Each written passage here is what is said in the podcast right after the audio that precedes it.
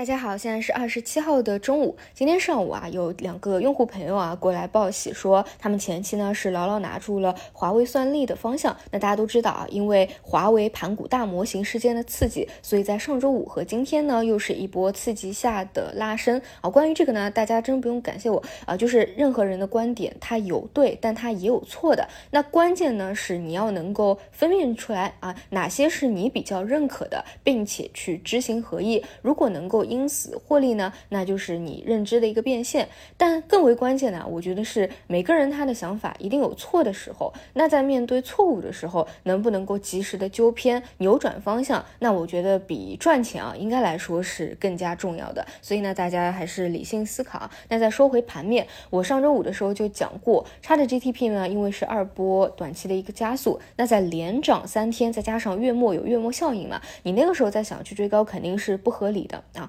那一定是等下一次的分歧点，然后去看核心有没有在一个上升的机会。因为我们知道几点啊，第一点就是没有东西会永远上涨，所以呢，就千万不要在啊情绪达到一致，你前期又错过上车机会的时候去上头。第二点呢，就是只要这一块没有结束，时代的潮流还放在这边，那你如果说啊还是有心想要去做的，那你还是得去盯着它啊，尤其是这些最为正宗的方向之后啊，比如这一周啊，大概概率就是有分歧回调嘛，它的一个机会。那么今天早晨呢，也算是啊，已经是开启一个分歧了。所以呢，你会发现低位的很多方向啊，也都是蠢蠢欲动在轮动啊，包括上呃前段时间有回调过一波的。半导体芯片方向中的光刻胶啊，还有我们前期说关注创业板止跌信号相关的光伏储能，其实都有轮动到啊。当然，现在啊，我们从这个阶段上来看啊，还是没有办法完全的取代掉啊这个 AI 加人工智能，包括泛。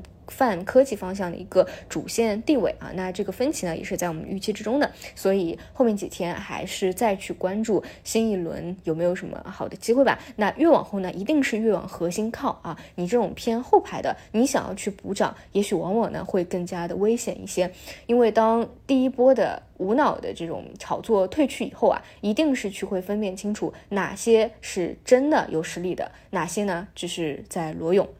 那其中呢，我个人的认知啊，跟最开始去讲这个方向没有发生过变化，我就是觉得。算力这个方向是最相对来说啊是最核心的啊，那当中的华为算力呢，它的自主可控性会给它更加加分啊，那这是在盘古的事件刺激下，所以这两天表现非常好。其实呢，它在整个 AI 的方向当中啊，并不是领涨的啊，但是呢，呃，表现也比较不错啊，至少能跟上平均的水平。那么在现在华为盘古这个事件的频繁刺激下，我觉得后面。依旧呢是可以去关注的，意思就是这一波啊洗筹在洗波以后，如果后面还有一波的话，像华为算力等方向还是可以去关注的。事件的催化有，那也是真真实实受益的，并不是纯粹炒作的啊。然后呢，大家应该听出来了，我今天中午给大家聊的这个语句的顺畅程度啊，好像不如往常啊，因为昨天晚上呢我熬了一个大夜，所以呢脑子呢不是很干净啊。原因在于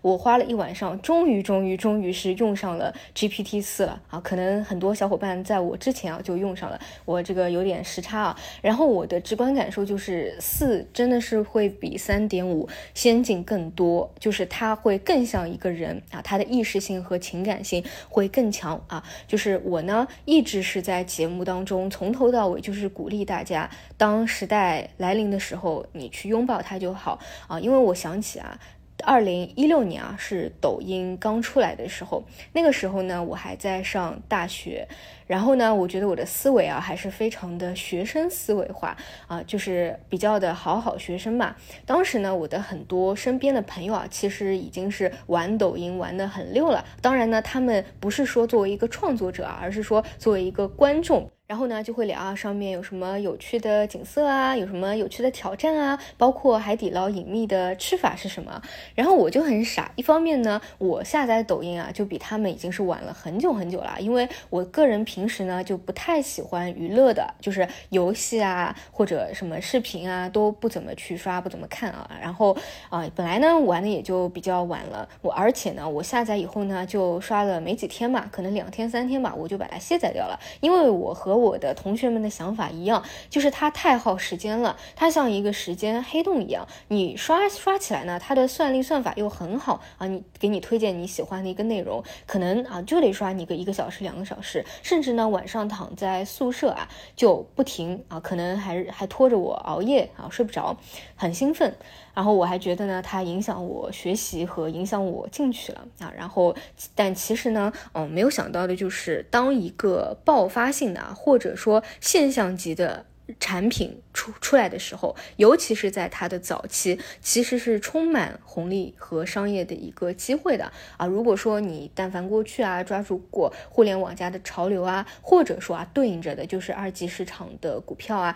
其实都是很好的一个财富增值的一个契机啊。但是当时呢，我就纯粹的一个学生思维啊。但是现在呢，肯定不会有同样的想法了。如果说啊，既是一个现象级的产品，而且我又觉得会改变。世界的，我的想法一定是我通过什么什么什么途径可以去拥抱这个时代的潮流，因为方式方法有很多，并不是说你一定要会做芯片，你才能够去拥抱它，不是这样的。就像我一开始就鼓励大家说什么，我说你不在这当中工作也不要紧，那你哪怕对吧，就把当下最火的十款和二十款。人工智能或者 GPT 的产品能够玩精通啊，你应用的玩的特别溜，其实你都是一个很厉害的人，因为你可以去教别人。因为像现在我自己也在一个探索期，我就哎觉得也也会觉得很心累啊，就说到底怎么去探索它，怎么去跟他聊天，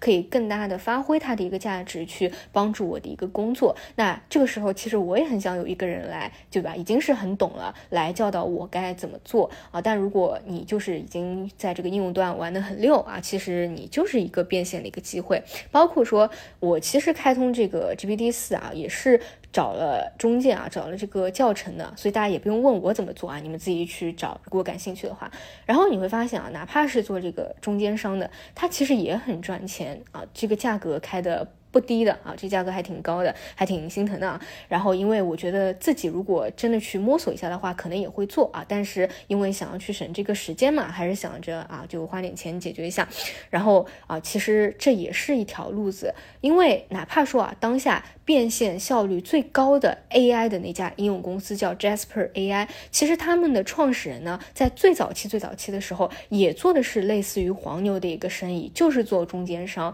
其实并不是说一个。啊，丢脸的一个工作啊，它就是很好的，尤其是在你本金不够多的时候，一个很好的一个积累的基础。而现在有这么一个爆炸级的产品，需求这么多，那去想到这样的一些点子，既是帮助了有需求的人，又是呢能够自己啊有商业化的一个机会，那何乐而不为之呢？那当然，对于我的听众来说啊，因为都是做股票或者基金投资理财的，那当然最自然的一个思路肯定是想着啊，在当中能不能找。找到投资的一个机遇，对吧？那就这个就只能看大家的一个风险偏好了啊。如果你风险偏好高的，肯定是做最核心的啊，盯着这个龙头股一波回调以后，看看还有没有再起来的一个机会。那如果说风险偏好低的，就像我这个今天早评所说的一样，那你就得找整整个大的板块当中啊偏低位的啊，比如说像相关的啊这种。半导体啊，消费电子啊，一些在低位的，其实呢都是可以去看一看的啊。这个就是我的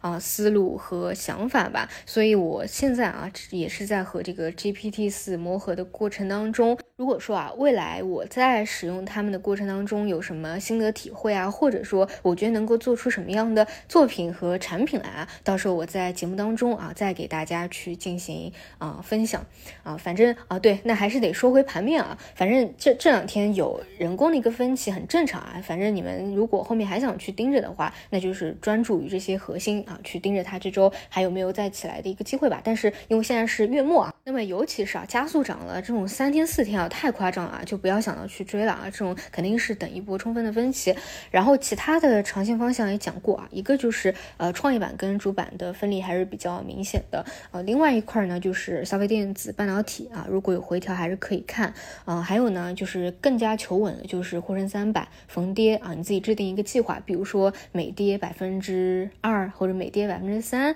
啊，你去做多少百分之多少的一个定投啊，这些都是可以的，好吧？以上就是今天内容，那我们就晚上再见。